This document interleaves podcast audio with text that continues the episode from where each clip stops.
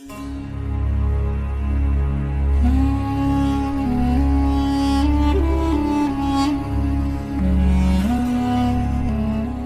vieux poème égyptien dit Nil, Nil, Nil!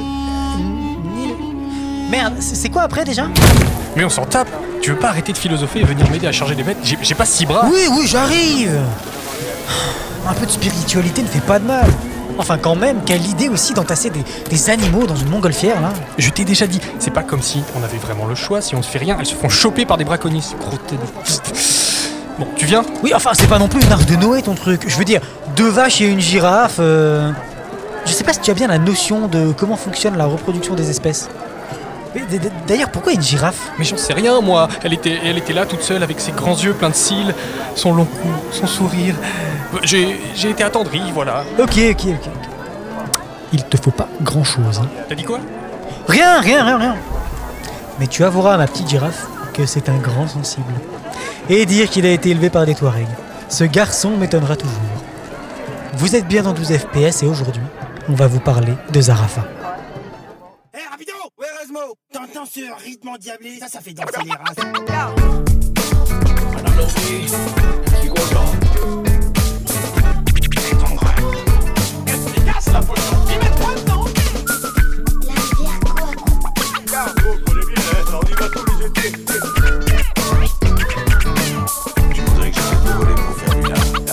Bonjour et bienvenue dans 12 FPS, le podcast qui parle d'animation animée euh, par des animateurs. Aujourd'hui, on vous parle de Zarafa, film d'animation traditionnel franco-belge de 2012, réalisé par Rémi Besançon, euh, qui a réalisé aussi le premier jour du reste de ta vie, et Jean-Christophe Lee, produit au studio Prima Linea en France, entre Paris et Angoulême. Au doublage en VF, nous avons Max Renaudin qui double Maki, Simon Abkarian qui double Hassan, Ronnie Elkabetz qui double Boubouina et François-Xavier de Maison qui double Malater, euh, notamment. Le film a été nommé pour le César du meilleur film d'animation en 2013 et était en compétition pour le Cristal d'Annecy 2012. Avec moi pour parler du film, Robin. Bonjour. Ça va? Ça va et toi? Ouais, super. Et Mélanie, Bonjour. ça va bien? Oui, et toi? Ouais, super. Euh, on est content de parler de ce film. Euh, pas d'erratum aujourd'hui, directement résumé par Mélanie. Ok, c'est parti. Alors en fait, on est en- au Soudan en 1826 et on est avec euh, donc le jeune Maki qui vient de se faire capturer par un esclavagiste. Donc ça commence vraiment très Bonne très très fun. voilà. Et, euh, et donc euh, il va réussir à s'enfuir, coursé par un des chiens de l'esclavagiste, et rencontrer un groupe de girafes. Et malheureusement, dans ce groupe de girafes, donc l'esclavagiste va réussir à le retrouver. Il va tuer la mère d'une des girafes qui est là. Et donc, euh, la maman meurt et Maki promet en fait euh, à Zarafa, qui se fait capturer par. euh, c'est un. Non, c'est pas un bédouin. C'est C'est un C'est bédouin. un bédouin, Mmh, voilà, je t'ai voilà. con- On un- Oui, oui, on verra plus tard. le- C'est ce parce que- que nous on fait les conneries avec les Touaregs, mais Euh, c'est un bédouin. Ok, ça c'est bien. Donc, euh, qui capture euh, donc cette jeune girafe, Zarafa, et euh, décide de l'emmener et euh, voilà dit à Maki, vis ta vie, euh, ça, ça ne te concerne pas. Mais Maki, en fait, en ayant vu la mère de Zarafa mourir, lui promet sur son lit de mort qu'il ramènera Zarafa. Et donc, ce qui se passe, euh, c'est que euh, donc Zarafa est capturé par Hassan. Maki se met en tête de les suivre, donc pour euh, tenir jusqu'au bout sa promesse. Sauf que ce qu'on apprend, c'est que Zarafa a été promise au roi donc de France, Charles X, comme cadeau en fait de l'Égypte à la France pour les aider à cause de l'invasion des Turcs. Voilà, Ouais, pour ça, repousser dans- les attaques turques. ouais. dans l'histoire, c'est ça.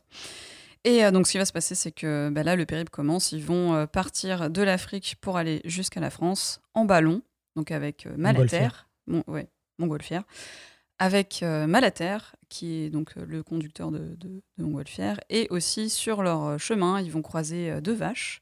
En fait, il y a beaucoup trop de personnages. Je suis en train d'oublier au fur et à mesure. Mais euh, ils vont croiser deux vaches qui vont être données donc, pour nourrir la girafe tout au long du voyage. Donc, ils vont tous s'embarquer donc, en montgolfière. Sacré ballon. hein. Donc voilà, deux vaches, une girafe, on, on dirait le début d'une mauvaise blague. C'est ça. Alors, c'est deux Alors, vaches, un une girafe, un bédouin. c'est ça, Et Donc- un Français perdu dans un pays d'Afrique. c'est ça. On, sait pas trop que voilà, bref.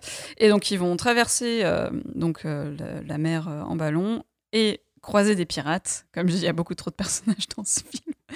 croiser des pirates, arriver au port, Pirates. expliquer leur histoire. Ils vont croiser des bigoudens. bon, ils croisent des, pirates, dont euh, Baboulina, qui est euh, donc euh, une, figure de la piraterie assez connue, mais apparemment on re- re- rebondira dessus. Euh, arrivé enfin en France, arrivé enfin jusqu'à Paris, présenter la girafe Charles X, qui visiblement s'en fiche littéralement. Euh, donc Zarafa en fait va rester à la ménagerie du Jardin des Plantes, tomber un petit peu dans l'oubli, pendant que Maki, lui, euh, est esclave pour euh, le fameux esclavagiste, le méchant du film. Euh, pendant aussi que Soula, une, une esclave avec qui il avait été capturé, qui a l'air d'avoir à peu près son âge, est aussi esclave, ils vont réussir à s'enfuir, essayer de reprendre Zarafa pour l'amener en Afrique, mais malheureusement, Zarafa a grandi, parce que c'est une girafe. Et ça devient très grand, les girafes. Donc, elle ne rentre plus dans le ballon. Et il décide finalement de repartir en Afrique, donc avec Malater.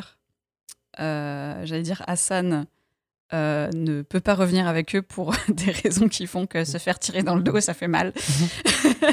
et donc ils reviennent en Afrique. Euh, on les voit un peu plus vieux d'ailleurs à la fin du film. On- je me suis demandé combien d'années ils ont. Ils disent ils disent qu'ils passent Ils des disent, années voilà. dans, le, dans le ballon, dans le retour en fait. qu'ils ont, ouais, mais qu'ils ont fait plusieurs Ouais, étapes. ils ont, il fait, me- ils ont il me vécu des semble. aventures. Voilà, c'est ça. J'ai là, Donc, vous voulez faire un spin-off ou quoi? on les voit, mais parce que pour moi, ils avaient vraiment plus que 11 ans. Enfin, ils ont l'air d'avoir à peu près 10 ans, et quand tu les Ouais, vois, ouais. ils ont l'air d'être plutôt jeunes Oui, oui, adultes. complètement.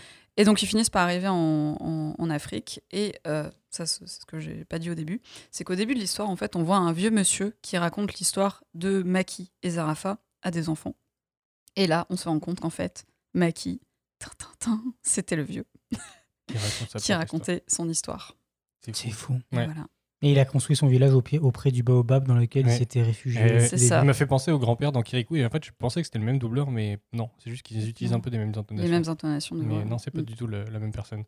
Merci Mélanie. Euh, votre avis sur le film Bonjour tout le monde, vous avez aimé le spectacle As-tu aimé le spectacle, Robin? Bah, c'était très, c'était un tout nouveau spectacle pour moi. J'avais jamais entendu parler de ce film. Je n'avais jamais vu ce film. Quand tu m'as dit, vas-y, viens, on- je mets ça sur la liste, j'ai fait OK. Et je suis allé voir la bande-annonce parce que je savais pas du tout. Je savais pas du tout ce que c'était et c'était trop mignon. Euh, trop mignon et en même temps euh, assez grave, euh, sur tous les côtés esclavagisme, racisme et tout ça. Euh, mais j'étais, franchement, j'ai vraiment, j'ai passé un bon moment. Euh, même sur le côté, comme je vais dire, parce que moi, je vais, par- je vais parler un peu d'après de mon extrait, c'est vraiment sur le racisme, et je, je trouve ça très bien qu'ils aient gardé une telle euh, dureté avec ça dans le film et que euh, le film soit justement pas trop connu pour qu'il soit cancel parce que justement ils tiennent, ils tiennent des propos comme ça et que c'est important que ça soit là et que si jamais un enfant regarde, il se pose des questions en disant pourquoi ils disent ça et qu'on puisse éduquer les jeunes générations là-dessus. Euh, donc non, c'était un, c'était super mignon. Moi, je me suis beaucoup ab- amusé là-dessus. Et euh, pour revenir sur le, le résumé, à un moment, il tue la girafe au tout début, la mère de Zarafa. Mm. Moi, euh, ça m'a remis dans un trauma d'enfance euh, quand il tue la mère de Babar. Voilà, que la chose soit dite et bien Oui, c'est vrai. Je Oui, m'attendais ouais, à ouais. tout sauf à Babar là. Euh, non, non, mais c'est vrai que tu as complètement raison. Moi, je sais que Babar, je regardais Et ça J'étais à fond quand énormément. petit, ouais, et quand pareil. la mère est morte, Ouais, elle se fait ouais. tuer oui, par les braconniers. Oui, oui. Mais j'ai pleuré, mais pendant une semaine, ma mère n'arrivait sont- pas à me consoler. Ils sont au naturel à ce moment-là, ils ont pas des vêtements Ouais, et tout. ouais, ce qui ouais, m'a ouais. fait Ouais. beaucoup me questionner quand j'étais petite parce que j'étais là. Attends, ils sont habillés, là, ils sont pas habillés. C'était au début. Et, moi, ça m'a vraiment fait penser à ça. Et ma mère, pendant une semaine, elle n'a pas réussi à me consoler parce que il s'avait tué la mère de Babar. Quoi. Voilà, c'est De tout. Babar. Ok. J'ai entendu parler de Bambi sinon ça vous dit quelque chose Non Qui Ok. bon, c'est genre Borby. Barbie, mais mal. Non, Bambi, Ah, Non, Bambi, non, si faisait on connaît, Bambi. Oui, mais c'est vrai que oui, la, mère de Bambi, c'est un bon trauma aussi. Petit sondage dans les commentaires, celui qui a plus euh, été Alors- touché par la mort de Babar ou la mort de Bambi. Non, ou quel est votre trauma de mort de maman C'est vrai. Quel est votre trauma de de, mort de de mort de papa. On va avoir de des maman réponses tellement glauques. J'ai hâte de lire ça. Ok, euh, Mélanie, qu'est-ce que t'as pensé du Euh, ben moi j'ai beaucoup aimé, sauf peut-être la fin où je trouve que ça finit un peu trop en euh, euh, comment dire euh, Expédié? euh, constituer une famille, euh, Ah. faire Ouais, des ouais. enfants et machin et euh, Hassan qui revient voir Baboulina parce que Qui veut fourrer. Bah, ah, en même temps, il a, une, il a une invitation quoi. Enfin, il oui a- c'est vrai qu'à un moment donné on le voit rougir parce qu'elle lui dit oui Bah, passe viens par- voir, viens, viens voir en me voir Grèce. et tout avec euh, et, et je, Ce qui est un je- peu l'équivalent euh, du 19e siècle d'un boutique en fait. c'est mais c'est- c'est- Ah, par, contre, par contre, chapeau à lui parce qu'il a retrouvé une pirate. qui Ouais. s'est installée en Alors, Grèce. Oui, c'est exactement ce que Ah, je mais me la suis dit. hein. C'est que. elle lui a donné des indices, des trucs. C'est que je me suis dit déjà comment il a retrouvé. Mais bon, après, ça, on s'en fiche, euh, Ouais. suspension, euh, tout ça. Mais euh, oui, juste la fin où. Euh, où euh, ben, après, Robin en parlera, mais dans l'histoire, voilà, il- elle, elle trouve un mâle, elle fait des bébés. Euh, les deux, ben voilà. Je vais pas aborder ce point-là, donc tu euh, peux raconter. hein. C'est vrai? Ouais. Ok. Bah, c'est juste le fait que Zarafa, euh, il n'y a pas eu de bébé, il n'y a pas eu. En fait, ah, la girafe, tu veux dire? Ouais. Ah oui, non, non, pas ça. Non, D'accord, je pensais que tu euh, parlais de Bobolina. tu Bah, un a des enfants. Bobina trouve un mâle. C'est un peu l'idée. non, mais dans le sens où eux rentrent et ils font leur village. Ouais. c'est T'as l'impression que c'est vraiment le but ultime, c'est Ouais. euh, rentre. Alors que après, je pense que c'est plus euh, situé sur euh, la solitude et la famille, genre être tout seul. Mm. Être loin de c'est- ses racines, surtout. Voilà, faut, faut s'entourer, faut, faut faire soi-même. Enfin, c'est juste ça. Mais sinon, en fait, je me suis dit que pour les enfants, c'était assez incroyable dans le sens où ça aborde plein de trucs, comme tu dis, euh, le racisme, la différence, parce que tous les personnages, c'est des personnages ultra différents qui se retrouvent. Comme je dis, on parlait de la mauvaise blague, tout ça, mais voilà, on se retrouve Ouais. avec euh, des vaches d'Inde, euh, des, des- une girafe, ça, Un- des- Français, des vaches un- tibétaines, une girafe du Soudan, un, un oui, Français, tibétaine. ouais. Euh, un, un bédouin d'Égypte. Enfin, c'est vrai, il y a Oui, D'ailleurs, il c'est- s'appelle- il c'est- s'appelle Malater et il a une montgolfière. Oui, parce qu'il est bien en Oui. l'air. S'il Ouais, est bien en l'air. Ça ça Et le, rigoler. et le dromadaire s'appelle Bénur. Ça Oui. m'a fait marrer. Ah ouais, je sais ça pas, m'a je me suis tué, ouais. Le dromadaire Et, et, s'appelle alors, Bénur. est-ce que vous regardiez euh, le dessin animé Jumanji lorsque vous étiez petit? Oui, bien Euh, sûr. Est-ce que vous vous souvenez du scientifique, le professeur Isben Oui. Eh ben, il me fait- Malater me faisait trop Ah à ouais, c'est vrai que c'est. Ouais, carrément. Avec Arceus Slick. Arsouille. Son prénom Mais ce truc, je me Marc ah, Chonchelu. Moi, je le regardais tout le temps, ce truc. euh. Mais c'est vrai, globalement, je trouve que c'est un bon film pour les enfants parce que ça aborde des trucs très importants. Et je sais que le réalisateur en avait parlé, il disait qu'il voulait que tout ce qui était lié aux promesses, euh, montrer aux enfants que voilà, il faut tenir ses promesses. Que... Et j'ai trouvé un dossier pédagogique qu'une école avait fait pour euh, Zarafa le film. Et c'est vrai que tout est très bien découpé. Tout est les moments de tension, les moments de peur, les moments. euh, et ça commence très fort quand on parle d'esclavage quand même.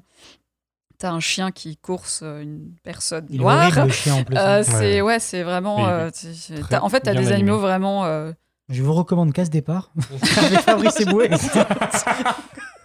Horrible. je vous recommande 12 Years a Slave, voilà, comme ça Ouais. pour continuer dans le trauma. Non, mais c'est, c'est- je, je trouve que pour les enfants, c'est un, c'est un très bon film. Je pense que si j'avais été plus petite et que je l'avais vu sortir. Euh, bah, en plus, euh, moi qui suis d'origine africaine, euh, dès qu'il y a un truc, je, je- je vais voir. J'adore les animaux, donc je, je veux, je voulais voir et l'histoire et euh, le traitement qu'ils ont fait de l'histoire, même si c'est vraiment embelli par rapport à l'histoire de base. euh, je trouve que pour les enfants, c'est un très bon film. le- voilà. C'est vrai. Merci.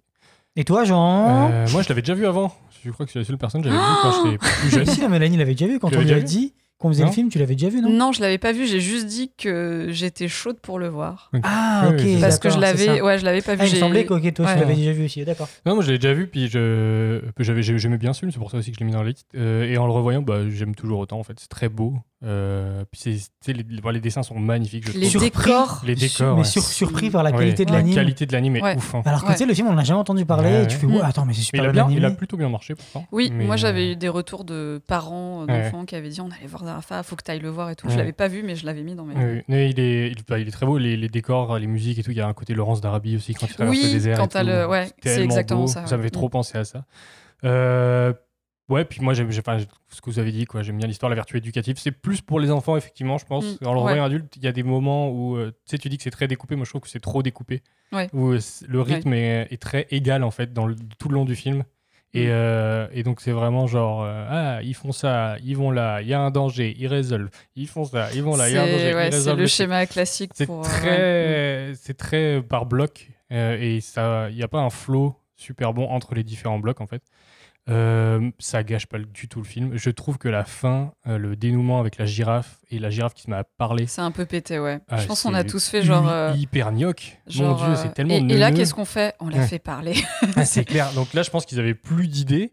Euh, donc voilà, c'est ça. Mais à, à part ça, il avoir c'est la- vraiment la- cool. Tu sais, j'imagine, ça me fait penser à dans la série audio d'Antoine Daniel où ça fait Attends, attends, il me faut une idée et t'entends quelqu'un qui est en train de tirer sur un bang et t'entends le. Tu sais, les, les bruits de bulles d'un bang, Ouais. il fait Ok, je sais ce qu'on va faire. c'est vraiment ce qui s'est passé en scénario. Putain, les gars, on fait quoi Bah, On va faire pareil à la girafe. C'est vrai que dans ces cas-là, t'imagines le brainstorming et je sais pas si c'était prévu, mais ça fait effectivement idée calée à la fin, Ouais, genre. un euh, petit peu. ouais. Genre, on Attends, a elle parle pas, machin. Bon, ben, il y, y aura la voix du cœur et Ouais. le pouvoir de Oh la l'amitié.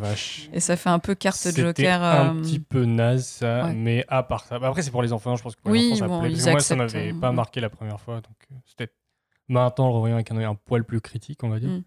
Euh, non, mais sinon, c'est beau. Et puis, le, Hassan, personnage préféré, j'adore. Simon Abkarian, super, le doublage est C'est vrai que son doublage est cool. J'ai Ouais. moins aimé le doublage du méchant, qui je trouvais est Ouais, trop, c'est un peu trop dans la caricature. Ouais, euh, mais sinon, c'est vrai que ouais, Hassan, c'était bien. après, ouais, le- il est euh, vraiment euh, posé comme ouais. personnage. Ouais. Mais. Bouboulina aussi, j'aime beaucoup son, son doublage. Actrice Ah, moi, j'aimais euh, un- israélienne. J'aimais un peu moins quand même, ça faisait. Mais qui, elle, elle parle pas français en fait à la base. Oui, c'est ce que je me suis Ouais. dit. En fait, ça se Enfin, elle a appris sent. le français toute seule un peu. Ça se coup, sent au niveau du texte. Mais franchement, je trouve que c'est- du coup, ça marche vraiment bien. Ouais. Et ça lui donne un, un, un pirate grec, mais pas trop. Mais ça, mais ça lui donne vraiment du caractère, en fait, je trouve. Donc voilà. Euh, on peut passer au coup de génie. C'est brillant, brillant, brillant Des génies à l'état pur Les extraits. c'est moi qui commence. Ok, extrait. c'est parti. On va, faire cette blague tout le long du podcast. Maintenant, Toute la saison fini. 2, c'est parti. Mon Dieu, qu'est-ce que j'ai fait? Alors, on a eu un petit cafouillage tout à l'heure. Euh, donc, moi, je vais vous parler de la, la rencontre justement avec Bouboulina, la, la pirate, la capitaine de bateau pirate. Donc, ça se passe euh, après que, que Maki, Malater et Hassan soient partis d'Égypte euh, dans le ballon. Et en fait, juste au moment où ils partent du port d'Alexandrie, ils voient les lumières, ils voient les sirènes du port d'Alexandrie. C'est bon, tu l'as? Oui, j'ai vu, j'étais là.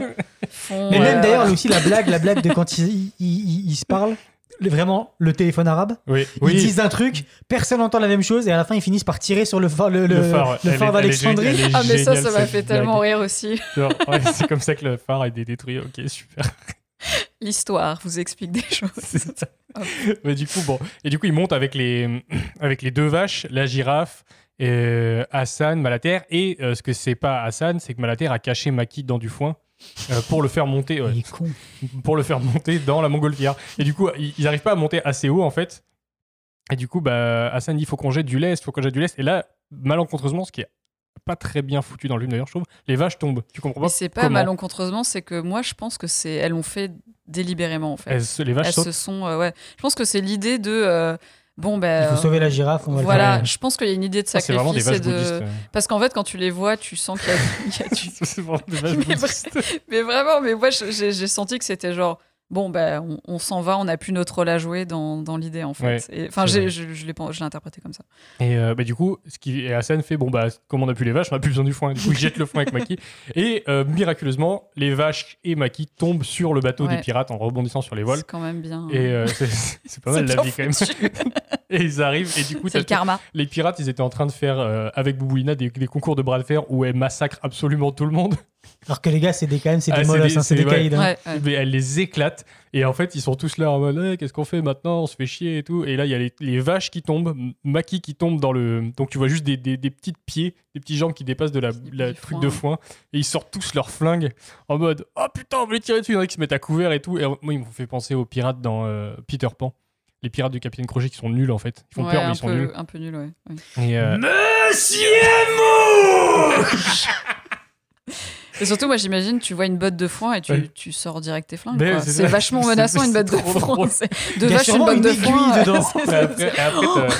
Après, t'as- Maki qui sort genre ses mains et sa tête de la botte de foin en mode Me tirez pas, tu sais, il est trop Il a mignon. tellement Oui, le réflexe en plus, c'est de sortir les bras en l'air. C'est mignon. ah, je pense qu'il est habitué avec les esclavagistes. Euh, il a eu sa C'est première leçon c'est déjà. Mais il est vraiment, c'est vraiment très très mignon cette séquence. Et en fait, t'as, mais du coup, t'as Bouboulina qui s'attendrit un peu euh, pour lui, et après t'as les autres en l'air qui se, qui se disent que, mais putain, mais, mais, mais qu'est-ce que t'as fait? Pourquoi tu as mis le gamin dedans Qui le traite d'âne en arabe, c'est vraiment très drôle. Et, euh, et c'est là où t'as le, le... En fait, c'est, c'est, c'est- ça motive un peu le, la, ré- la, la suite de pourquoi les pirates vont suivre euh, le, le ballon. Et ils vont, le les, ils vont les sauver plus tard. Parce que Maki dit, bah, dans le ballon, il y, a un- il y a un trésor en fait. Il Mm. leur dit pas que c'est la girafe. Et il refuse de leur dire ce que c'est. Il est malin. Ouais. Et, euh, et en fait, après, bon, un peu Oui, j'ai pas compris qu'il était malin. Je me suis juste compris qu'il était vraiment pur de cœur et que pour lui, la girafe, c'était vraiment Oui, un trésor. ouais. C'est ça. Et Ouais, que vraiment, Mais quand pour eux, elle insiste- c'était pas de l'argent, Oui, c'était c'est pas ça. des bijoux, c'était vraiment la, Complètement. la girafe, c'est déjà un trésor. Oui, c'est un trésor, mais c'est- il y a ça, mais aussi, je pense qu'il lui dit pas aussi volontairement parce qu'elle elle lui dit après moi, alors c'est quoi ton trésor? C'est quoi? C'est des pièces, de l'or? Il dit non, non, c'est un truc bien plus précieux que ça. À ce moment-là, moi, je me suis dit, s'il lui dit c'est une girafe, est-ce qu'ils auraient fait demi-tour? Et Je le jette dans l'eau, il Mais, Bon, mais ben, on le tue, on mange les vaches. C'est ça. mais même, même quand ils découvrent après ce que c'est quand ils arrivent euh, Ouais, à Marseille, ils lui en veulent même pas Non, non. lui- bah, Après, c'est parce que Boboulina s'est attachée à lui, en fait. C'est un petit peu nié, je trouve, ce passage, oui. parce que c'est très genre. euh, oui, effectivement, c'est précieux, Oui, euh, le ça. pouvoir de l'amitié. Bah, après, je pense a aussi un peu côté. Encore maman- une fois, il- Ouais, c'est pour les enfants. Très pour les enfants. ouais, C'est quand même vachement Alors que des pirates, ils, ont, ils auraient fait, mais vous déconnez là. Bon, Ouais. allez, donnez-nous tout ce que vous ça. savez. On ça. prend aussi la girafe et, euh, la girafe, et on va la vendre Ouais. et c'est parti quoi. Ouais, ouais. Voilà, moi, c'était euh, mon, mon petit extrait. Ben, c'est parti. Qu'est-ce que c'est ça Malaka. Les vaches tombent du ciel maintenant.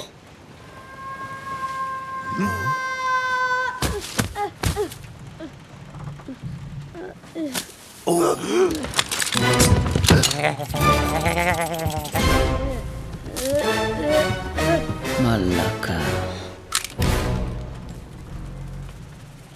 Tu as mis le gamin dans le foin? Je ne peux pas croire qu'on puisse être aussi.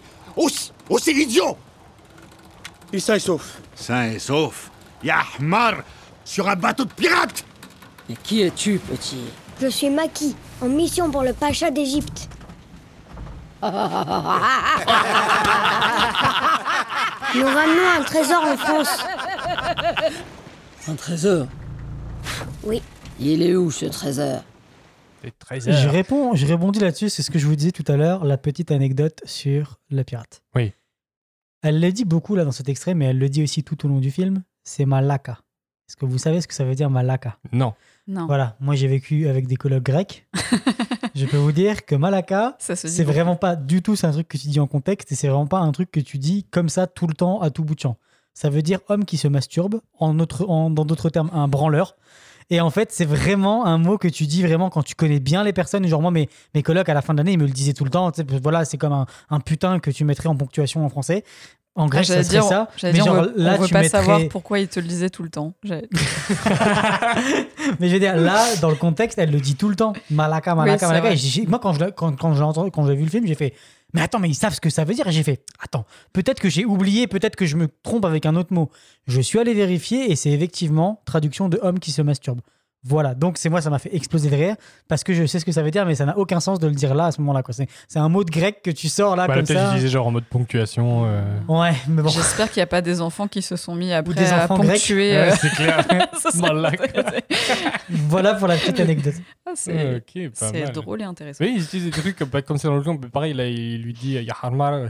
ça- C'est genre vraiment une insulte en, en arabe, mais c'est c'est assez violent quand même, tu vois. Tu- Ça veut dire quoi? Ça veut dire espèce d'âne batté, ouais, c'est genre espèce d'âne un idiot, tu vois. Parce que quand tu dis C'est pas- c'est espèce pas trop d'âne- traductible en fait. Ouais, je suis d'accord, mais en français, quand tu dis espèce d'âne ou âne batté, c'est mi-violent, je veux dire. Ouais, oui, ouais. on comprend l'intention, oui, ça peut être Mais méchant, un- mais c'est pas. c'est- mais c'est vraiment pas- non, violent, méchant, C'est quand même une, une insulte un peu grave. Oui, après c'est culturel, c'est que Oui, ça oui. dépend du Genre, pays, euh, comme euh, chien par exemple. Oh, c'est crétin de Touk. ça, voilà. Ouais. La prochaine fois, jetez-vous dedans. Cela vous débarrassera de votre stupidité. Voilà. Ah, Quote, c'est un- Podcast sur les Anneaux à venir. Mais euh, oui, il y a de l'animation dedans. Bah, Il y, a un- il y a un film d'animation. hein, ouais. Oh Ah oui. Ouais, je dois J'ai être pas mis de là. veto encore là-dessus, Je mais dois être là. il est dans la liste. pour cracher dessus. J'ai appris. Allez, euh, après, c'était à qui Mélanie, c'était son extrait. Ok. Alors moi, c'était mon extrait de, en fait, à un moment donné, donc Maki, euh, plus vieux, quand il explique aux enfants euh, ce qu'est la neige. Et en fait, moi, cet extrait m'a fait beaucoup rire. Et euh, pa- parce qu'en fait, je me suis dit, mais c'est vrai que ce genre de concept, quand tu sais pas ce que c'est, c'est super dur à expliquer. C'est un petit peu comme, euh, Mm. euh, je sais pas si vous, vous avez eu l'occasion de garder des enfants ou des trucs comme ça, mais quand tu essaies d'expliquer ce qu'est une brûlure, ou le fait que tu essaies pas bien et tu dois te justifier, c'est C'est ce que je raconte quand on a fait le, le podcast en, en plein air. Mhm. Je Ouais. racontais que moi, j'avais dû expliquer, j'avais été voir Inside Out avec des, des jeunes enfants. Mhm. Et le, le, tu sais, le, le fait qu'eux, ils voient des sentiments, des, la peur, la colère, Mhm. Agir en tant que personnage, ouais, personnifié. mais ouais. que eux, ils, pour, quand tu es petit, tu subis plus tes émotions que tu ne les comprends. Oui, Aller expliquer ce que c'est la peur et pourquoi elle se génère, alors qu'il va peut-être avoir peur d'un truc et moi je vais faire, bah moi ça me fait rien, et inversement. C'est des, c'est des- des notions tellement complexes et vagues qui viennent avec le temps. C'est ça, c'est qu'en fait, tu, avec l'expérience, tu te rends compte de ce que c'est. Mais là, tu te rends compte que même eux, avec l'expérience, au final, ils connaîtront peut-être jamais ce que c'est la ça. neige. Mais- Même si j'ai fait des recherches, et contrairement à ce qu'on peut croire, ça Il arrive qu'il neige en Sahara. Afrique. Ouais. C'est qu'il neige dans le Sahara. Il a neigé au Maroc, là, il y a deux ans à peu près, Ouais. parce que bah, il y a Dans eu les de- montagnes, non? Dans l'Atlas, de- mais non, même, euh, même plus bas. Même pas dans les montagnes. C'est-à-dire que oui, on... c'est vrai que par exemple, on connaît le Kilimanjaro, euh, qui est connu pour avoir un sommet euh, enneigé, quoi. Pour l'instant. Et euh, oui, c'est ça. Coucou le réchauffement. on arrive. Euh, mais, mais le coup de la, de la- de la neige en Afrique, j'ai. Donc c'était. Alors, je, je sais plus, c'était 2020. Non, août 2021. Donc cet été. Il a neigé en Afrique du Sud et ça faisait 15 ans qu'on n'avait jamais vu ça. Et là, je dis. Enfin, j'ai pu voir les images, je vous ai checké. Mais littéralement, tempête de neige. Ouais. Et il y a une, une, une, une Instagrammeuse qui a pris justement de, de- des, des vidéos et des photos de girafes sous la neige. Et du coup, j'ai trouvé ça drôle parce que en cherchant ça, j'ai trouvé des girafes sur la neige et j'ai fait yes, on parle de Zarafa, c'est parfait. Et euh, effectivement, il peut neiger en Afrique, mais là, bon, on est au Soudan, il neige jamais. Et euh, en fait, oui, je trouvais ça vraiment super mignon, le concept de expliquer ça aux enfants, alors qu'ils savent pas ce que c'est. Et dans l'extrait, ce qui m'a fait vraiment rire, c'est qu'en fait, il y a un plan sur les enfants. Et il y en a un qui se met à lever la main quand Maki, en fait, dit Bon, bah voilà, en fait, la neige, c'est froid, c'est léger comme une feuille, et euh, ça brûle. Et il- essaie de décrire un petit peu ce que ça fait. Et il y a un des enfants qui lève la main timidement pour euh, poser une elle- question. elle Et main, elle, elle prend la main, genre, non, non, non. Et en fait, ça fait très. Tu, comprends que l'enfant comprend pas trop parce qu'il se dit, mais qu'est-ce que c'est? Enfin, comment c'est possible d'associer autant de, de, de, bah, qualificatifs à quelque chose qui a l'air de vraiment pas avoir de sens pour lui?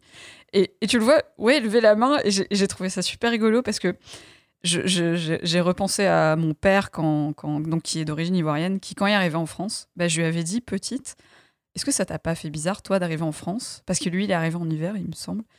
Et euh, de- d'avoir le froid, d'avoir des choses que tu n'avais pas connues, de après voir la neige. Je crois qu'il m'avait dit qu'il était arrivé, mais il n'avait pas de pull ni rien. Et je me suis dit, mais ça doit être tellement bizarre d'arriver quelque part, par exemple au Canada, pour par exemple des gens d'origine africaine qui n'ont jamais vu de neige, débarquer ici au Québec, tempête de neige, tu dois te. C'est Ouais. toute une expérience. Il y a d'ailleurs une scène extrêmement marrante dans le film, je sais plus comment s'appelle ce film, sur euh, l'histoire de Camini. Ils ont fait un film Ah ouais entier. Et donc, tu as toute la famille qui immigre euh, Ah oui, oui, d'Afrique oui. euh, ben, s'appelle à Marly-Gaumont. Je sais plus comment ça s'appelle, c'est un médecin de famille, je sais Mhm. plus trop. Et tu as toute cette scène justement où tu as tous les, les acteurs noirs qui doivent jouer le truc genre Qu'est-ce que c'est que ce truc neige. qui tombe du ciel? C'est blanc, c'est froid, pourquoi Euh, J'ai une anecdote par rapport à ça parce que j'ai une partie de ma famille qui est haïtienne. Et euh, donc mes cousins sont venus en France et euh, ils sont venus en hiver et il a neigé. Et bah ils avaient jamais vu de neige. Ouais. Euh, Tahiti il neige pas. Ouais. Et, euh, et ici on va dehors, on va dehors et tout. Ils vont dans la neige, ils courent dedans. Et ils tombent dedans, ils font Ah, mais c'est froid Je fais, Bah, Bah oui, pour toi, c'est Oui, logique. Pour toi, c'est logique, mais pour eux, tu sais, ils ont pas le concept de c'est froid, tu sais. Ouais. Genre, c'est c'est- parce que ça- c'est vraiment un truc bizarre. quoi. Mais oui, et puis aussi, il y a le fait que ben, Maki, quand il présente son histoire et qu'il raconte tout ça, il a des petites figurines, tu sais, pour figurer chaque Ouais. personnage. Donc eux, eux peuvent se faire une idée un petit peu. Mais là, il parle en fait d'un concept que ben, il a pas sous la main, il peut pas, il peut pas montrer, il peut pas. Et, et du coup, j'ai j'ai trouvé ça rigolo parce que ça m'a fait penser à mon papa. Et en même temps, je me suis dit, Rasta Rocket. Ah oui c'est J'ai pensé à Rasta Rocket, de cette espèce de scène mythique où ils arrivent à l'aéroport de Calgary. Et euh, donc, euh, il- il- en fait, leur entraîneur ouvre le truc, il se met, il- lui sort naturellement parce que bah, il est canadien, il est là, pff, voilà, voilà, je sors. Et eux s'arrêtent devant la porte. et en fait, bon, eux, ils ont déjà vu de la neige, mais eux, ça a été à travers euh, des films, des émissions, des trucs Ouais. comme ça. Et eux s'arrêtent, ils le regardent. Puis il y en a qui rassemblent leur courage, ils y vont. Et puis t'as Sanka qui, qui Bah, sort, le meilleur le personnage. qui sort du monde. toutes ces épaisseurs, tous ces trucs qui s'enroulent et qui prend même le sac pour s'enrouler dedans. Il met le sac et là il sort et puis il est, il est tout emmitouflé. Et tu vois les autres, bah, ils, ont, ils ont des épaisseurs mais pas trop non plus d'ailleurs. Et en fait, je sais pas, ça m'a fait penser directement à ça en me disant mais c'est vraiment la confrontation de deux mondes où en fait t'es- t'es- tant que tu l'as pas fait, tu pourras jamais t'imaginer ce que c'est, ce que ça fait. Faut vraiment expérimenter le truc. Ouais. Et, euh, et du coup voilà, ça, ça m'a juste fait. euh, juste Et le film s'appelle Bienvenue à Marly-Gaumont, tout simple. Ah, Ok. Ou en anglais de African Doctor. Sérieux Ouais. C'est cette traduction. Welcome to Marligo. non, Bon, on bah, va dire parti. autre chose. On écoute ton extrait. De la neige.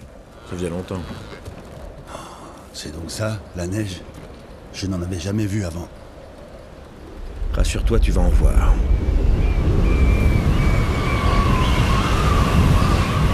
De la neige Oui, Bogo, de la neige. Ça tombe du ciel comme de la pluie, c'est léger comme une feuille, c'est solide, et puis, sans prévenir, ça devient liquide.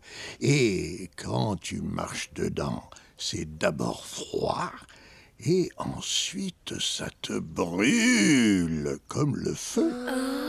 Oui, c'est merveilleux, la neige. Mais c'est dangereux aussi. Euh, je, me, je me disais, en fait, il n'y a aucune raison qu'ils passent par là, parce qu'ils sont dans les Alpes. A priori, on Ah, je imagine pense que c'est vraiment Alpes. pour euh, voir ce truc-là Ouais, sur le. ça, Je pense que ouais, c'est pour. euh, c'est ça, ouais, le- Ouais, le, ouais. côté. Du coup, euh, ça, ça marche vraiment le film. Mais euh, c'est le premier truc que je me suis dit, je fais. Ils partent de Marseille, ils vont à Paris. Pourquoi est-ce qu'ils passent par les Alpes? C'est Faudrait complètement peut-être con. tracer une carte ou voir ce que la prod a décidé de faire. Ça se trouve, ça part dans tous les sens. Oui, oui. Ça- En fait, ça- il, ça il y a un moment, il y a un moment après ça où on voit le, le parcours. Donc il y a C'est un, un peu plus de truc classique. avec euh, une séquence avec une carte et tout. Oui, ouais. Et euh, et il y a plein de, de- de- de différents dessins, Ouais, des, t'as dans l'image. Oui, ils plein font de des styles, gravures d'ailleurs. et tout, ouais. Et euh, et t'as les différentes villes et tout, ce qui est d'ailleurs super chouette. Mm. Mais, euh, mais non, à aucun moment t'as besoin de passer par les Alpes. en Ouais, fait. non, je j'ai pas compris. Et oui, je disais, moi, ça m'a fait penser à Rémi sans famille. l'Allemagne, t'as tout vu, allez. Le, le coup de la neige, Ah euh, le fait que la vache meurt tuée par les loups. Donc pareil, enfin là c'est ajouter de l'action aussi alors que ça n'a pas forcément trop de. Bah, ça amène le- parce la que- réincarnation, le papillon. oui, après, et qui voilà, et ça, ça aussi j'ai hésité parce Petit que je, planté ouais, récolté. je trouvais ça mignon le coup du papillon, même si ce papillon vit beaucoup trop longtemps. Ah Oui, c'est parce que je me suis- c'est le premier truc que je me suis dit, genre, elle va se réincarner. Papillon, je fais, bah, c'est complètement con de se Non, réincarner le, dans oui, un papillon. ouais, moi aussi je me suis dit ça vit va pas durer longtemps. Bah, il se réincarnera dans un autre truc après, Ouais, tranquille. c'est à chaque fois un papillon. Alors, ah merde. C'est pas de bol, C'était la quoi le loterie. truc le un éphémère, oh merde. Ouais. Mais ouais, non, moi je me suis juste dit, passage Rémi sans famille, où euh, ben, dans Rémi sans famille, il y a un des chiens qui se fait tuer par les loups justement quand ils sont attaqués. Et euh, t'as, t'as- t'as le petit, qui re- t'as Rémi qui retrouve ses poils et on sait qu'il a été enlevé par les loups et tué. et là je me suis dit, oh, passage Rémi sans famille. V- vraiment littéralement, c'est qu'il y en a un qui meurt, des animaux qui C'est comment dans Mille et une pattes Je suis un papillon Je Je suis une un magnifique papillon Pardon. Ok. Mais t'imagines te réincarner en étoile de mer? Ah, mais Et je pense qu'il y a plein, Bah, si c'est il y a l'étoile plein de mer de trucs Nemo. qui- qui- qui- Ah, ça va être une parodontite, les gars Go, go, go. Il y a plein de trucs qui sexent, je pense, euh, Ouais. en réincarnation.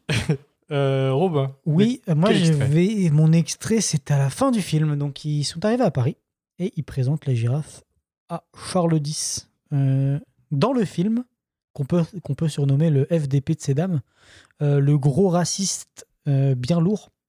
Et en fait, moi, j'ai pris cet extrait parce qu'il m'a vraiment, euh, il m'a vraiment fait mal. En fait, le, c'est un. Tristement. Ce qu'il dit, c'est un truc que j'ai déjà entendu plein de fois dans ma vie. Moi aussi. Et voilà. Et, et c'est triste. Et ça devrait pas être là. Et donc, en gros, voilà, c'est il y a Maki qui intervient un moment pendant la discussion avec le roi et Hassan. Et euh, le roi a vraiment un truc. Il vient dit euh, Est-ce que vous n'avez pas laissé la, la, la cage des singes ouverte parce qu'il y en a un qui est dehors?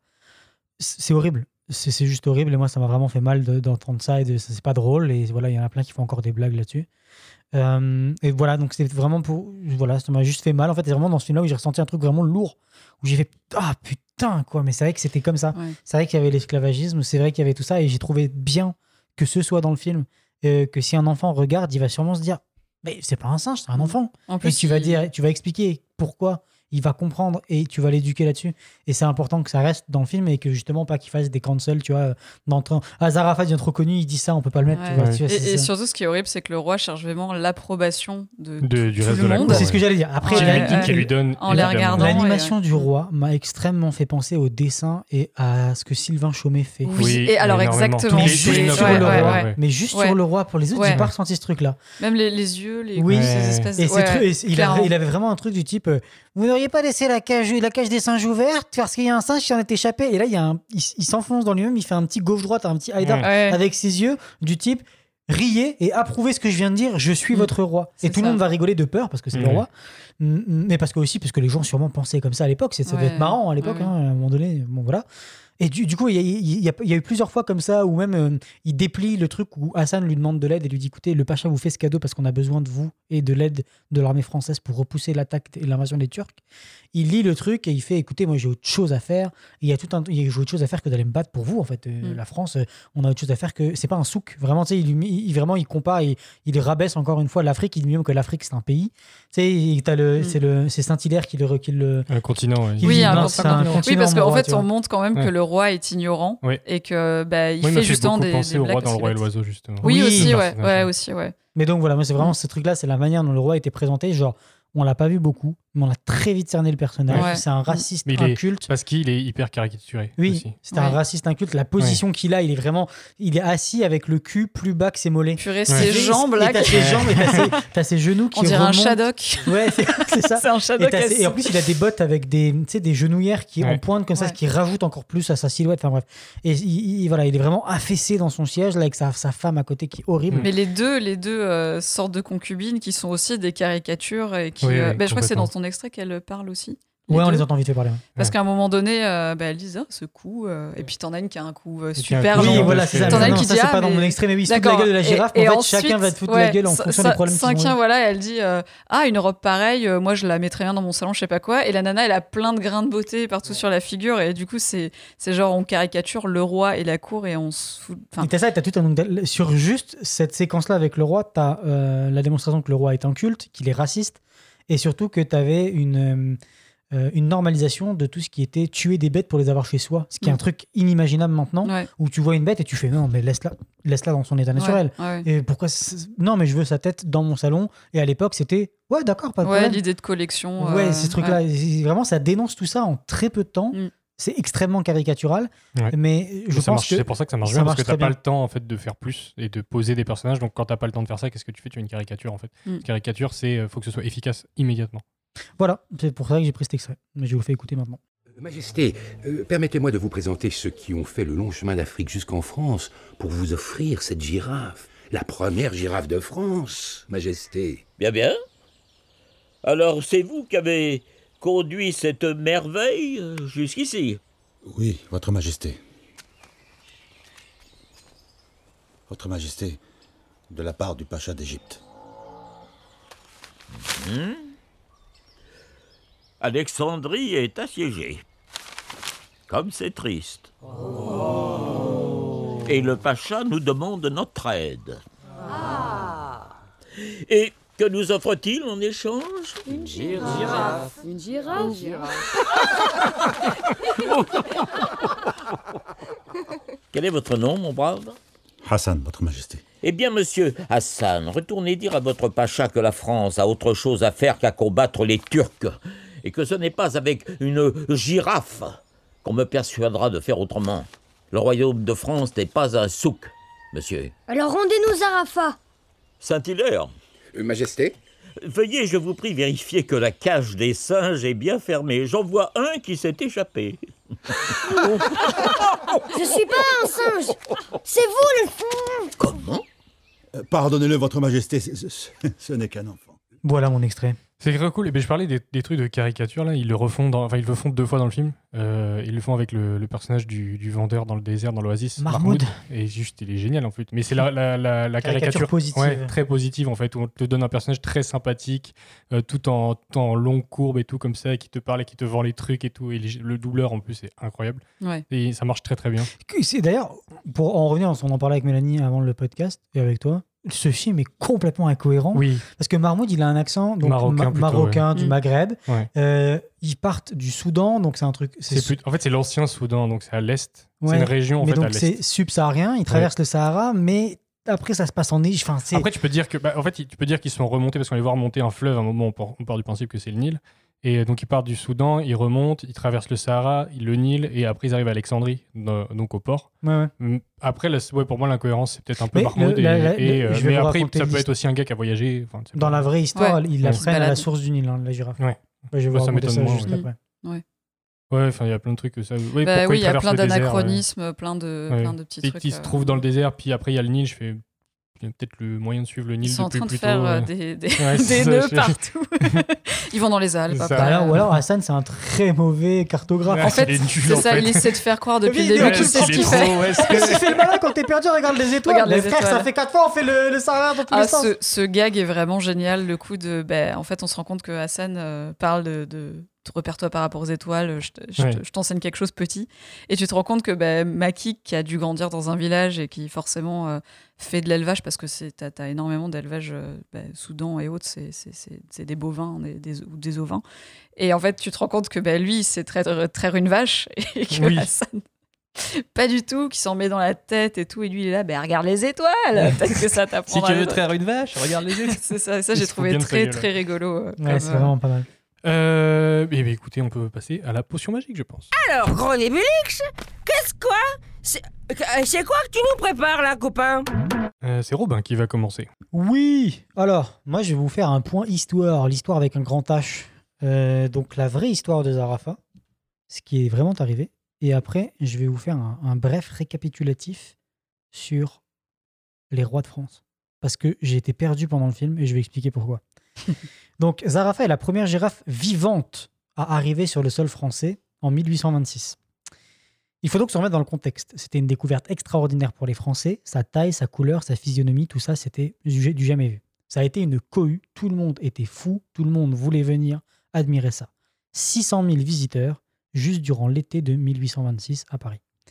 C'était exotique, ça venait d'un pays, d'un continent encore inconnu et inexploré pour beaucoup.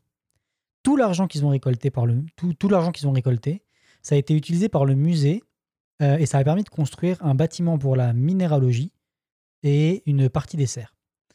Donc, après, comme dans le film, Zarafa, c'est un cadeau diploma- diplomatique du pacha et vice-roi d'Égypte Mehemet Ali au roi de France Charles X. Jean vous en parlera mieux que moi, mais il y a neuf sous-espèces de girafes qu'on connaît à présent.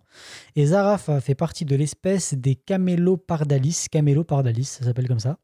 Et donc ça vient du grec, camelo pour chameau et pardalis pour léopard femelle, car on estimait qu'elles avaient le cou d'un chameau et les taches d'un léopard. Dans les vieux textes d'histoire d'avant le XXe siècle, on parle de la girafe de Charles X, elle n'avait pas de prénom. C'est après le XXe siècle que les auteurs lui en ont attribué un, Zarafa, qui veut dire en arabe la douce et la paisible. C'est le nom des girafes. Ok. Mais oui, ça veut peut-être dire autre chose aussi, mais c'est un double sens. Mais c'est Mais non, alors moi j'ai vu que ça voulait dire douce et paisible à la base et que ça en, ça en a défini que c'était Zarafa, le mot arabe pour girafe. Euh, Zarafa a été capturé euh, près de Sénar au sud de, Kar- de Kar- Khartoum, dans les sources du Nil. On l'a acheminé jusqu'en France avec deux vaches laitières pour s'approvisionner en calcium durant l'épopée et donc par bateau. Ils sont pas, pas du tout de, il n'y a pas du tout de montgolfière dans cette histoire. Ils sont arrivés à Marseille à la belle saison et ils ont décidé de l'acheminer jusqu'à Paris à pied. La bonne marche de 880 km à pattes. Le savant du muséum Étienne Geoffroy Saint-Hilaire, spécialisé en mammifères, ancien expéditeur en Égypte avec Bonaparte et créateur de la ménagerie du Jardin des Plantes, l'a rejoint à Marseille et lui a confectionné un petit manteau, boutonné, imperméabilisé, avec les armoiries du Pacha d'un côté et celles du roi de France de l'autre. Bah, c'est celui que tu vois dans le film? C'est ça, bah, ça vient de là. Ça vient de là, en fait. C'est, c'est- Euh, lors de la remontée vers Paris, à chaque ville où il s'arrête, c'est l'effervescence. Les gens veulent venir la voir. Et le roi, lui, est très conquis par ce présent. Zarafa vivra 18 ans. Et sa dépouille est maintenant, a été naturalisée. Et elle est présente maintenant dans les collections du Muséum d'histoire naturelle à La Rochelle. Et pour la grosse note histoire, comme je vous disais, sur les rois de France. Donc moi, on regarde dans le film, euh, il y a toute cette histoire. Et d'un coup, on me dit, il y a un roi de France, c'est Charles X. Mais on est en 1826. Et là, j'ai eu un, un pet de cerveau, un trou. Et je me dis, attends, en 1789, il y a un truc qui s'appelle la Révolution française, qui met fin justement à la monarchie. Et on a, on a guillotiné un roi pour ça. Pourquoi on se retrouve encore avec un roi Il y a une histoire d'empire avec Napoléon. Pourquoi, pourquoi on n'est plus là Et je fais. Et, et quand est-ce et, et, du coup, après, il y a les républiques. Euh, Comment? C'est pas compliqué. Non, non, non, non, non, je vais t'expliquer. Euh, donc j'étais perdu. Donc en gros, Louis XVI, il, il a fini sa vie guillotinée le 21 janvier 1793. Là, on met en place la première république, mais c'est le bordel. Ça dure de 1792 à 1804. Et on met ensuite en place le premier empire avec Napoléon Ier. Donc Napoléon. Voilà, grâce à la constitution du 18 mai 1804. Il y a une première restauration de l'ordre des Capétiens, de la dynastie, de la dynastie des Bourbons, donc de la famille de Louis XIV. Et en fait, c'est Louis XVIII qui s'est auto-proclamé auto-proclamé roi de France dès la mort de son neveu Louis XVII. Et en fait, c'est, il, il est devenu roi que le 6 avril 1814, après l'abdiction de Napoléon, qui a dit ben, Ok, t'es de sang royal, j'ai pas le choix. Et après, on a re l'Empire pour 100 jours. En 1815, avec Napoléon Ier, le retour. Tout ça, ça se passe en un an. Donc, on fait 1814-1815. C'est beaucoup de changements de, de, d'empire à la, à la monarchie, à re-l'empire. Et là, deuxième restauration des Capétiens avec Louis XIX et Charles X de 1815 à 1830. Après, on a re une autre monarchie qui s'appelle la monarchie de juillet. Deuxième République, Second Empire, et après on enchaîne sur les républiques jusqu'à maintenant. Voilà un peu tout le bordel qui s'est passé avant que ça se stabilise après la Révolution française. Donc j'étais perdu et j'avais vraiment ce trou Ah entre mais c'est 89 bien. et Petit maintenant. cours d'histoire, ouais. Voilà, c'est un bon rappel. C'est compréhensible. Oui, j'aurais été perdu aussi. Mélanie, de quoi tu voulais nous parler? moi, je vais faire un petit point euh, animaux à la cour en général, les cours royales et euh, les ménageries royales. Et parler un petit peu d'animaux en général euh, dans les représentations, des trucs comme ça. Euh, donc, il faut savoir que les animaux en général dans l'histoire, l'art ou même l'histoire de l'art, c'est pas un sujet qui a intéressé tout de suite. c'est dans le sens où il y, a- très peu de spécialistes, euh, enfin en tout cas moi de ce que je connais de- d'histoire de l'art qui sont, qui sont penchés là-dessus. Et c'est venu vraiment beaucoup plus tard. Donc ce qu'on sait, c'est que notamment à la cour. Donc, je vais, surtout me concentrer sur l'Europe, parce que c'est vrai que si on parle d'animaux à la cour, que ce soit dans les pays asiatiques ou autres, ça va être compliqué. Mais en tout cas, en Europe, euh, la, la majorité des animaux qui sont à la cour, c'est des petits chiens. C'est euh, des, des, des, des- corgis de la reine. des perruches. Voilà, ben ça, c'est quelque chose que je me suis dit, où, où quand on pense effectivement emblème royal canin, ben on, pense à, on pense à la reine et, et au corgi. C'est vrai. Et, euh, et en fait, à la, à la- à la cour, à la base, ben, on a des, soit des petites espèces exotiques, soit des chiens, euh, sachant que c'est un peu euh, bah, le, le symbole en général de, pouvoir des, bourgeois. C'est de montrer que voilà, tu as, eu la capacité de te ramener quelque chose ou alors de voyager. Enfin, voilà, ça fait partie des, euh, choses de, riches. et donc, faut savoir aussi que tout ce qui est ménagerie et collection d'animaux, ça date quand même. Ça revient un petit peu à même avant l'Antiquité, donc en Égypte euh, ou la Rome antique, où là on avait déjà mis en place des ménageries, des, des- des lieux où on entreposait des animaux, parce que bah, souvent ça servait de euh, cadeau diplomatique ou euh, bah, aux gens qui voulaient collectionner euh, ce qui conse- ce qu'on disait tout à l'heure. C'est beau, j'ai envie de l'enfermer quelque part pour pouvoir l'admirer moi tout seul ou juste la communauté qui est aussi riche que moi. Donc comme tu disais, par rapport à l'arrivée des girafes en Europe, euh, bah, du coup, il faut savoir que la, la première girafe qui arrive en Europe, elle est amenée par euh, Jules César, donc pas personnellement, bien sûr. Mais... Jules César qui se balade en Afrique. Euh, elle, Elle est arrive. arrivée morte. elle, non, elle arrive vivante. En moins 46. Enfin, en fait, ça fait partie des tentatives d'amener des girafes parce que c'est vrai que forcément, ramener des animaux exotiques à cette époque, euh, bah, ça prend beaucoup plus de temps. Et forcément, ramener un animal dans des conditions qui ne sont Aucun intérêt, pas les parce siennes. avaient pas de montgolfière. C'est voilà. À mon avis, c'est ça le, le meilleur moyen de ramener un animal, c'est de prendre une montgolfière. Je me demande ce que ça donne pour les éléphants et rhinocéros, mais euh, chacun son. Voilà. Fun. La première girafe va arriver en moins 46 avant notre ère euh, pour servir pour des combats. Euh, donc euh, les fameux non mais c'est c'est c'est à Oui, c'est le l'époque seigneur des ados, voilà en fait, c'est la, ça. Ro- la- dans la Rome antique on aimait beaucoup faire combattre donc euh, dans, dans bah, au Colisée par exemple euh, des hommes versus des animaux Euh, versus une girafe. des animaux versus des ben là lion contre girafe Ah oui, c'est ce que Ça, disent les cool, textes c'est ah oui non, non, mais parce que, oh, c'est cool, je, vous en par- je vous en- en train de dire. je vais vous en. Je vais vous en parler après, vous allez voir. D'accord. Donc ça va être bah, combat de lion contre girafe, donc pour le spectacle de toute façon, pour montrer au peuple euh, bah, quelque chose d'ex- d'exotique. Et euh, forcément le lion, bah, voilà, qui est symbole de puissance, de force. On aime beaucoup montrer euh, la force de la nature euh, à des, des- des citadins. Et euh, donc ensuite, c'est au XIIIe siècle en, en Italie, en Espagne, où en fait on fait un cadeau à Frédéric II et à Alphonse X, qui reçoivent donc toujours des cadeaux de la part de l'Égypte, euh, donc euh, des girafes. L'Égypte qui le- arrose. c'est ça, en girafe, exclusivement. oui. Et, euh, et ensuite, ça va être en 1486 où on offre donc une autre girafe à Laurent de Médicis. Donc les Médicis qui sont assez connus dans l'histoire de l'art parce que ils ont beaucoup, euh, comment dire, contribué à développer des musées, euh, des galeries, euh, donner euh, de- de- des, sous à des artistes, etc. pour que justement ils puissent voyager, euh, croquer des choses de, de naturalistes ou de, de- des représentations en Afrique ou autre. Et, euh, et donc ensuite, c'est en 1785 qu'arrive la première girafe en France, mais elle est morte. c'est qu'en fait, euh, c'est on ramène sa dépouille euh, pour la disséquer et la naturaliser. Donc c'est la première girafe qui foule le sol de France. Naturalisé, c'est taxidermie. hein. C'est la taxidermie, voilà, c'est ça. C'est on, on l'empaille, voilà. Et, euh, et donc voilà, donc première girafe en France qui est morte. Euh, après, il faut savoir que la girafe, dans la représentation en général, elle est déjà connue euh, depuis assez longtemps en Europe. C'est-à-dire qu'au Moyen Âge, il y a des représentations d'animaux exotiques bah, faits par les moines et autres euh, dans les illuminures, etc. Mais il faut savoir que c'est pas de représentation réaliste, c'est-à-dire que les couleurs, les formes viennent à un peu à changer. Je ne sais pas si vous avez déjà eu l'occasion, par exemple, de voir des dauphins dans des fontaines, que ce soit euh, à Paris ou ce que vous voulez. Ouais. Ça a tout sauf la tronche Ouais, d'un dauphin, ouais. genre littéralement. Mais parce qu'en fait, il faut savoir que dans l'iconographie médiévale, on est plus en fait sur euh, une idée.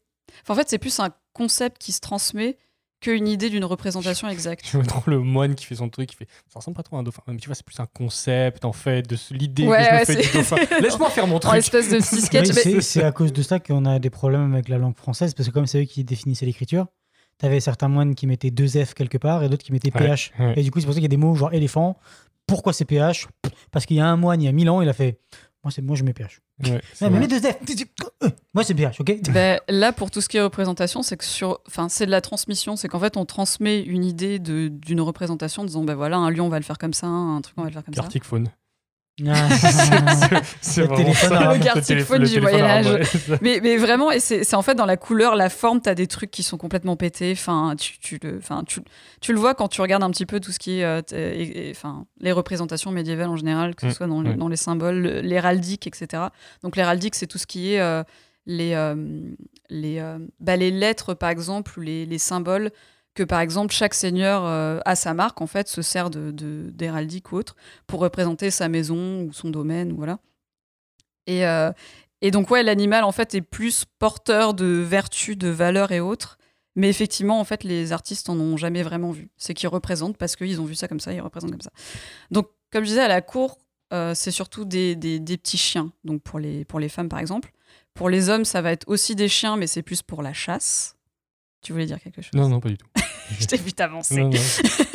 Donc ça va être pour la chasse euh, et aussi par exemple des oiseaux de proie, toujours pour la chasse parce que ben voilà les seigneurs, le pouvoir, la chasse, tout ça, vu que c'est les seuls en fait qui sont autorisés. En fait, on va dire que les la, la plupart des paysans par exemple ont plus des animaux de ferme euh, pour la consommation, l'élevage, etc. Et euh, les animaux sauvages que des seigneurs peuvent rencontrer, c'est plus pour la chasse. Et ensuite, tout ce qui est petits chiens et autres, c'est plutôt donc, les nobles. Et, euh, en fait, euh, Louis XIV, donc en 1700, euh, 1668, va terminer la ménagerie de Versailles. Donc qui aujourd'hui, on a quelques vestiges, mais elle a été complètement détruite. J'expliquerai pourquoi. Ça permet en fait de montrer la puissance du roi. En fait, il va commencer une collection d'animaux. Donc euh, littéralement, bah, la ménagerie qu'on voit dans, le film, celle-ci viendra plus tard, celle du Jardin des Plantes. Là, on est à Versailles. Euh, il va commencer donc une collection d'animaux exotiques et sauvages, donc euh, qui même viennent d'Europe. Mais la plupart du temps, on va avoir droit à des dromadaires, des oiseaux, des éléphants, des choses comme ça. Et donc la plupart sont des cadeaux diplomatiques. Donc comme ce que je disais, bah, comme dans la Rome antique ou autre, c'est que ça va être des cadeaux, ça va être des, des, des- souvent plusieurs pays en fait qui, qui donnent, qui donnent un animal. Et euh, chaque animal à la ménagerie va avoir une zone aménagée pour lui, sachant que c'est pas trop adapté aux conditions. Parce, oui, que, parce que voilà, je pense que tu ramènes un lion d'Afrique qui comprend Ouais, pas trop ce qui se passe ouais. en arrivant en Europe, ouais, voilà. Et euh, mais par contre, bah, forcément, la mortalité des animaux est très importante. Il y a, une- il y a la, le- la scène dans le film quand on voit, on arrive à Paris au début, il pleut. Euh, le première fois qu'on a, les premiers plans de Paris, c'est ça, Mm. il pleut et on voit le, le zoo Ouais. euh, du jardin des plantes et tous les animaux Tous les sous animaux la pluie, sont super ensemble. malheureux. euh, ouais, les- tu vois les vautours Ouais. qui se protègent Ouais, les uns ça. des autres. C'est, ça, ça a l'air d'être d'une tristesse. Je pense qu'ils ont bien vendu le truc parce qu'effectivement, euh, ça, je viendrai plus tard. De, Enfin voilà, mais les cages étaient vraiment exigus, pas du tout adaptés en fait selon la tête des animaux. C'était juste les montrer.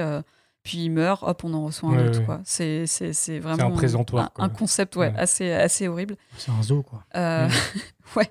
Donc il y a, il y a- il y a aussi bon, la mortalité importante sur place, mais il y a aussi beaucoup qui survivent pas au voyage, comme euh, c'est le cas bah, pour Zarafa. Quand elle est arrivée, euh, elle est arrivée avec une deuxième girafe qui devait. je crois que ça a été décidé, genre alors on prend laquelle pour le royaume d'Angleterre et de France, et celle qui était censée aller au royaume d'Angleterre est morte.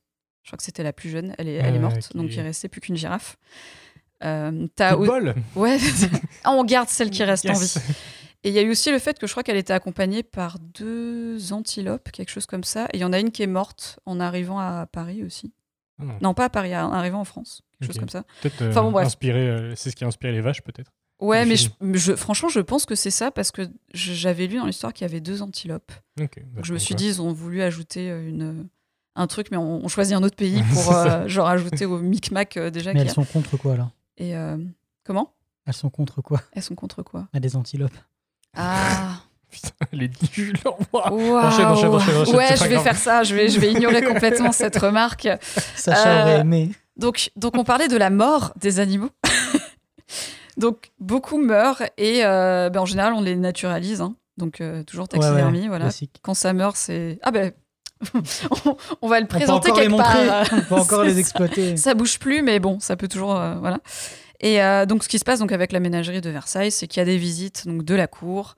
Euh, bon, c'est pas ouvert à tous les pecnos du coin. Ouais, ouais. Donc, c'est la cour, c'est d'autres ben, gens issus de la royauté étrangère. Donc, parce que, comme je disais, ben, c'est un pouvoir de démonstration. Enfin, c'est la démonstration de pouvoir du roi. Ouais. Surtout le roi Soleil. hein. Bah, c'est Ouais. vraiment un move politique, en fait. Oui, bah, en fait, c'est carrément ça. C'est montrer que tu as du pouvoir parce que tu as des choses qui sont rares, en fait. Ouais. Et euh, donc, il y a des naturalistes aussi qui viennent pour étudier euh, les animaux, tout ça, et des peintres aussi. C'est comme ça, en fait, qu'on a beaucoup de représentations, du coup, d'éléphants et autres, donc en d'ici- enfin, 1668. C'est comme ça qu'on se retrouve avec des, des, bah, des éléphants, des dromadaires des repré- représentés. Les artistes ont plus besoin, en fait, de trouver un mécène pour pouvoir trouver de l'argent, voyager, partir dans ces pays, pouvoir dessiner et revenir. C'est que là, il y a tout qui est sur place, donc c'est tout bénéf pour euh, certains, certains créatifs. juste on à va payer dire. le, le RER pour aller à Versailles. Quoi. C'est ça. à l'époque, le fameux En 1820, RER. ouais, Le fameux classique. RER, ouais. Et, RER girafe.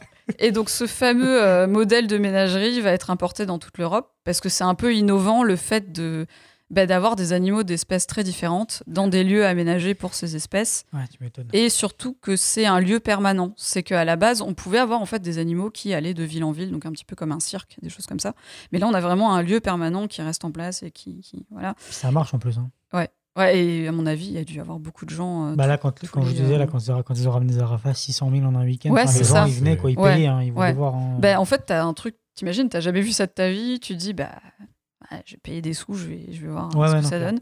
Et puis aussi, il y a le fait que, euh, bah, grâce à ça, quelque part, on va opérer en fait une classification des espèces. Donc, comme tu disais, les espèces de girafes, euh, voilà, il y en a plusieurs. Ouais.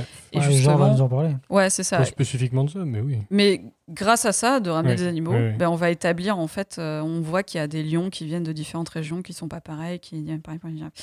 Et donc à la Révolution française, la ménagerie, donc, donc la fameuse Révolution française, on détruit tout. Ça va être vraiment délaissé, ça va tomber en ruine. Et, euh, et Ouais, c'est la question que je me posais. Est-ce que parce que la Révolution, est-ce qu'ils n'ont pas juste attaqué aussi le, la alors ménagerie oui, ou- alors ce qui Si, s'est puis ils ont passé, dressé les lions, ils sont allés, que- ils ont dit Ça, là, c'est c'est un sans culotte, go bah, en fait, ce qui est horrible, c'est ce qui va se passer. euh, c'est pas, c'est pas Jojo, c'est qu'en fait, ils vont prendre des animaux et les vendre Ah. ou les manger. Après, les mecs, ils crevaient la Ah oui. dalle. Hein. Oui, oui, oui. Ben, en fait, c'est ce qu'on voit. Je crois il y a certains pays où c'est ce qui s'est passé, c'est que quand tu as une catastrophe, euh, euh, un cyclone, ce que tu veux, ben, souvent c'est les eaux qui sont pris d'assaut pour euh, manger les animaux. Ça arrive très souvent. Ou alors quand il y a une situation géopolitique particulière, le zoo on le délaisse parce que les gens cherchent à manger, ils vont pas nourrir des animaux Non, c'est clair. ouais. plutôt que de se nourrir eux. Donc non, c'est euh, là, c'est ce qui s'est passé, c'est que donc je sais pas si des gens ont mangé des félins, de de l'ours ou du lion. bah, enfin, sûrement, tu veux le, le peuple, le peuple crevait de faim. euh, hein. C'est pour, ouais. c'est pour ça qu'il y a eu la révolution. hein. Ouais, c'est ça. Et euh, du coup, ce qui s'est passé, bah, c'est en 1793, donc on crée la fameuse ménagerie du Jardin des Plantes, donc de Saint-Hilaire Saint-Hilaire. dont tu parlais. Et en fait, on va transférer. Saint-Hilaire, qui, excuse-moi, je te Ouais. coupe, euh, il a sûrement des, des petits cousins, des petits neveux au Québec, hein, parce que vu comment Oui, le nom Il y a beaucoup de saints. Ouais, ouais. Bah, les saints, saints quelque chose peut-être. Ah, mais c'est vrai, Saint-Hilaire, ouais, c'est très répandu ici. Et euh, donc Saint-Hilaire qui va créer la ménagerie. Donc euh, certains animaux qui ont survécu, on va dire, euh, au fait d'être mangés ou vendus, euh, vont être transférés à la ménagerie. Donc euh, ça fait un premier point de départ. Et là, ils vont commencer à effectivement ramener des, des- des animaux. Donc on se retrouve avec euh, euh, des éléphants, des ours. euh, ben, on, on les voit dans le film, il y a des ours blancs. Ouais. Et alors, ce blanc qui finit par manger l'esclavagiste d'ailleurs. Oui, et qui d'ailleurs est avec son petit. Oui. Parce que quand on voit les duos, ben, on voit que c'est, je pense, une mère et son petit. Ouais, ouais. Donc en fait, moi je me suis dit, ils ont été deux à le bouffer. Ouais. c'est un délire. Faut bien, faut bien Et, euh, et donc oui, tu as, vraiment de tout. Et aussi, dans le... donc en France, il y a aussi des ménageries privées qui sont créées. C'est-à-dire que les gens qui ont les moyens bah, eux aussi font venir des animaux, machin, pour, euh, pour que tout le monde puisse les regarder.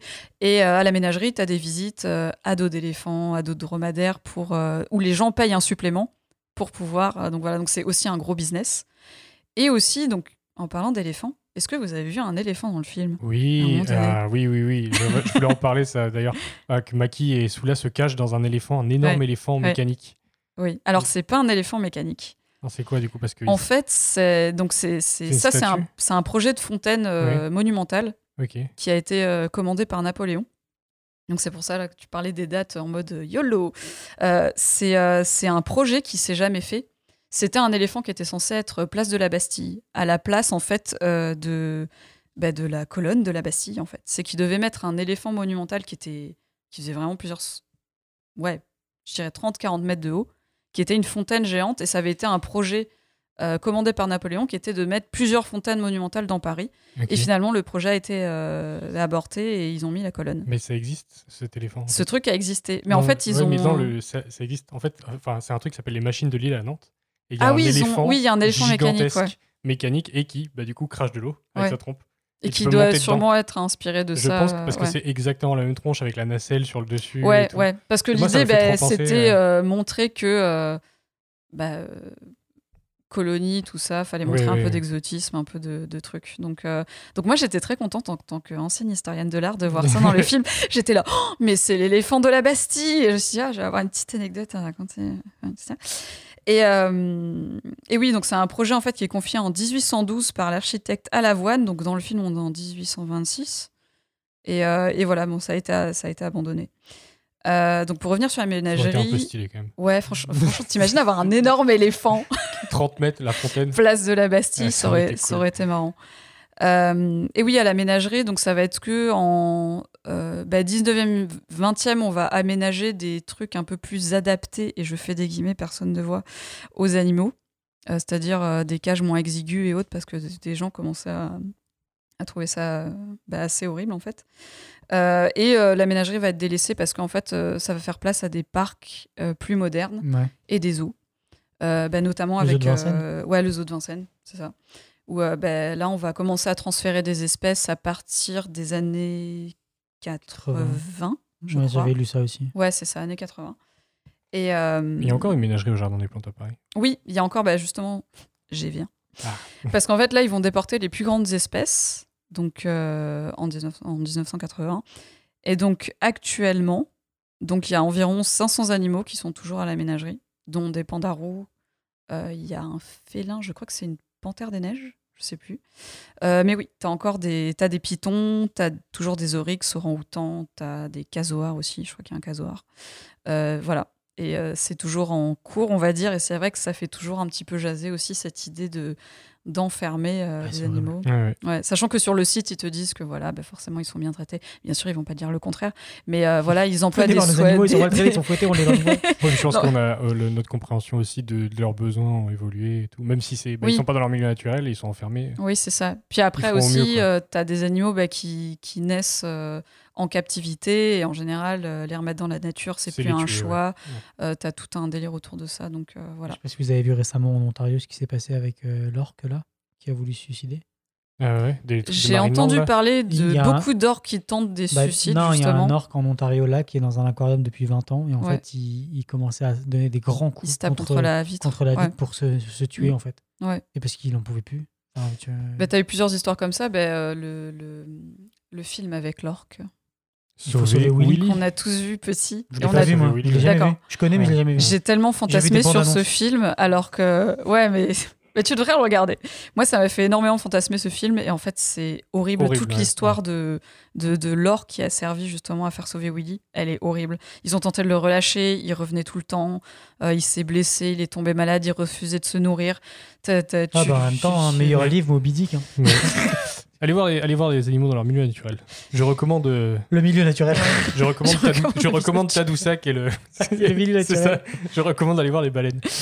Ouais, ouais, c'est ça. Ben, Trop surtout, bien. allez voir. Enfin, voilà. Allez pas. Enfin, après, vous faites ce que vous voulez, mais c'est juste que souciez-vous peut-être des conditions et questionnez-vous Ouais, ouais. par rapport à ça. Ouais. Bon. Moi, je me rappelle avoir vu des girafes au zoo quand j'étais petit. Et, Moi, j'ai euh, vu des girafes dans la nature, ah, ça, ça- en mais Afrique ça, du c'est- Sud. Ça, c'est mon rêve.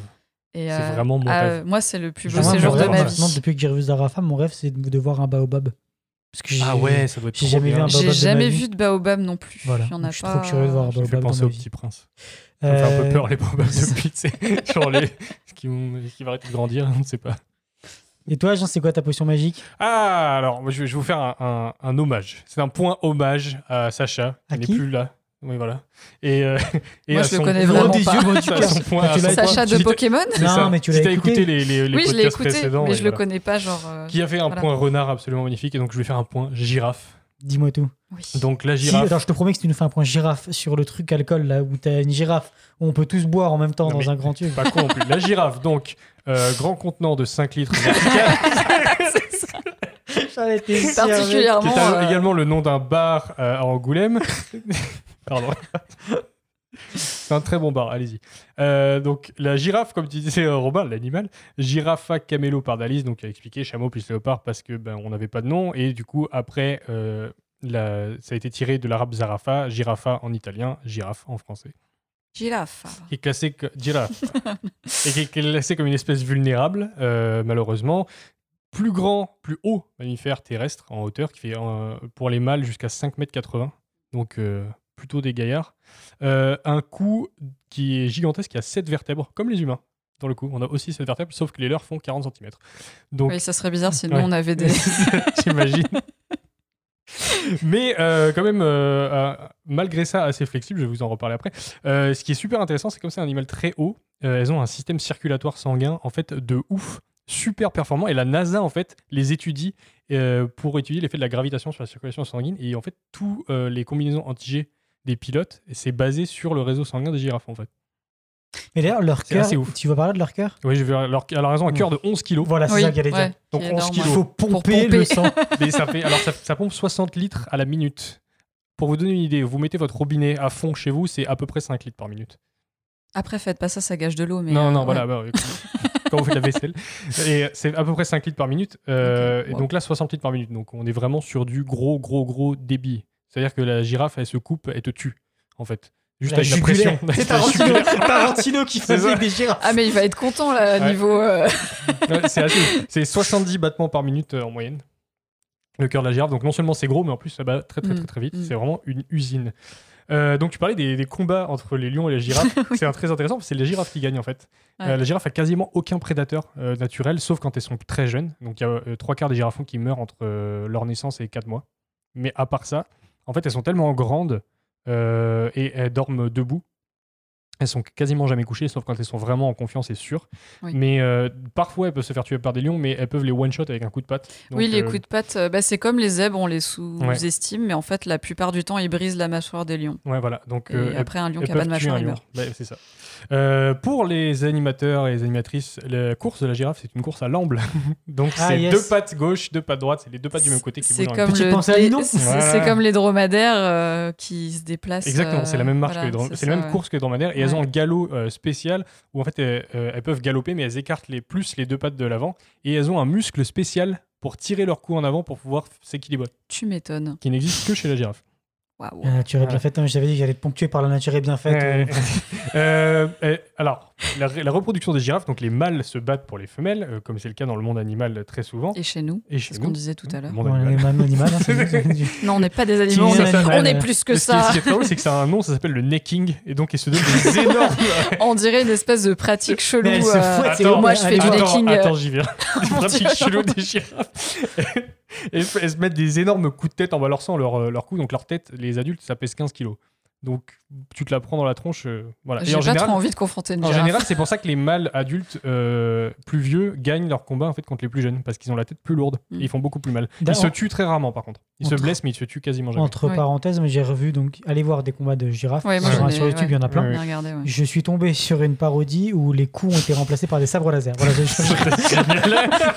Mais c'est marrant, mais à chaque fois que tu vas sur internet, tout est remplacé par un sabre Ouais, ouais. laser à un moment Et, donné. euh, voilà. et donc sachez qu'après c'est cette violence euh, pour euh, obtenir euh, les faveurs d'une femelle, les- les- leurs amours sont très tendres et utilisent beaucoup de langue apparemment. Et Ah. La langue bleue. Elles ont une langue bleue de 55 cm. Oui. Donc voilà. Je me suis déjà fait euh, Lécher par une happer.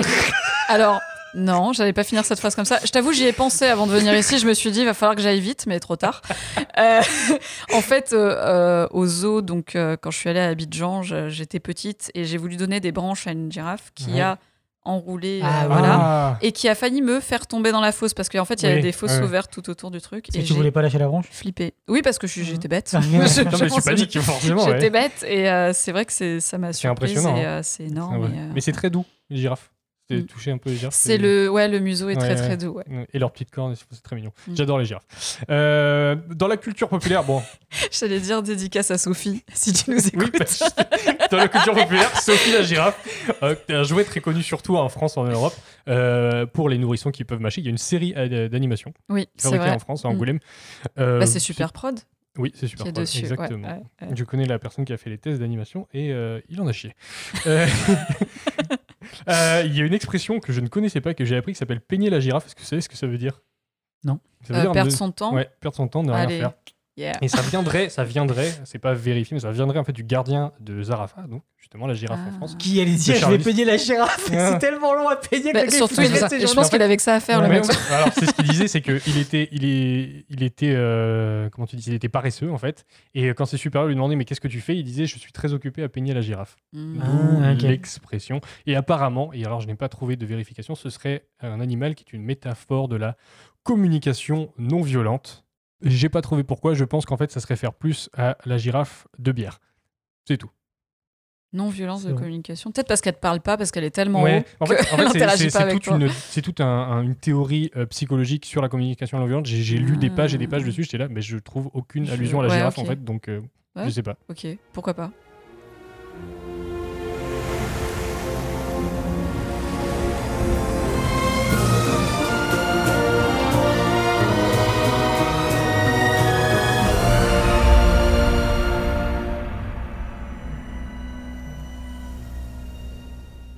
Bienvenue dans l'introduction de la conclusion.